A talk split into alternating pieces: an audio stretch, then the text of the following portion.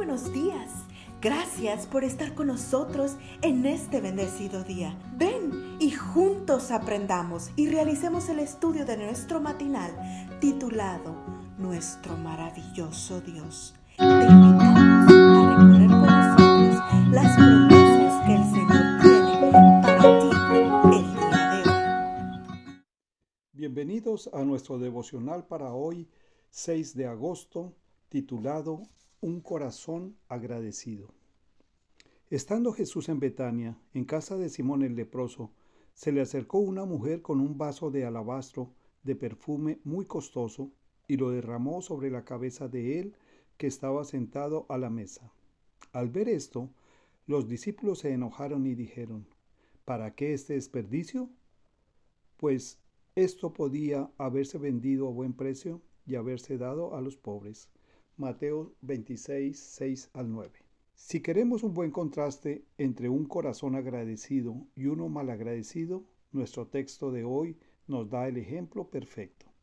Si leemos el mismo relato en el Evangelio de Juan, la mujer que unge al Señor con un costoso perfume es María, la hermana de Lázaro.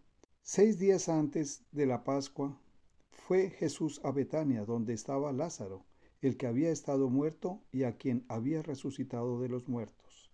Y se hicieron allí una cena. Marta servía y Lázaro era uno de los que estaban sentados a la mesa con él. Entonces María tomó una libra de perfume de nardo puro, de mucho precio, y ungió los pies de Jesús y los secó con sus cabellos. Juan 12, 1 al 3. Quien inicia la crítica relativa al desperdicio es Judas. Dijo uno de sus discípulos, Judas Iscariote, el hijo de Simón, el que lo había de entregar. ¿Por qué no se vendió este perfume por 300 denarios y se lo dio a los pobres? Versículo 4 y 5. Por supuesto, no eran los pobres lo que preocupaba a Judas, porque era ladrón y teniendo la bolsa sustraía lo que echaba en ella. Verso 6. ¿Por qué estaba María agradecida?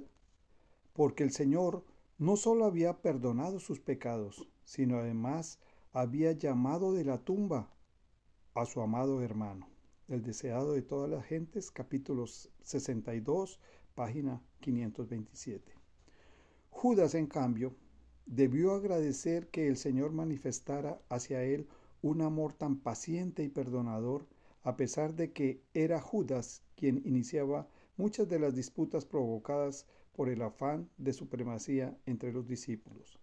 Era él quien incitaba gran parte del descontento manifestado hacia los métodos de Cristo. La Educación, capítulo 9, páginas 82 y 83. Días tras día, el Señor lo soportó, día tras día lo rodeó de toda ventaja a su alcance con tal de salvarlo, pero nunca lo agradeció. Qué contraste tan marcado entre la conducta de María y la de Judas. Ambos fueron objetos de superabundante gracia de Dios, pero solo ella, a un elevado costo personal, respondió el trato bondadoso de Jesús con un corazón rebosante de gratitud. Hoy quiero imitar la conducta de María.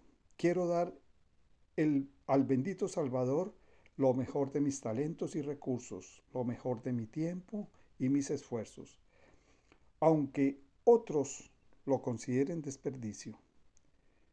¿No harías también tú? Oremos. Gracias, Padre Celestial, porque no consideraste el sacrificio de tu Hijo como un desperdicio. En respuesta a tu amor por mí, hoy quiero entregarte mi corazón. Mis queridos hermanos y amigos, tengan ustedes un bendecido día. Cada día gracias. Gracias Dios por darnos la tranquilidad necesaria para enfrentar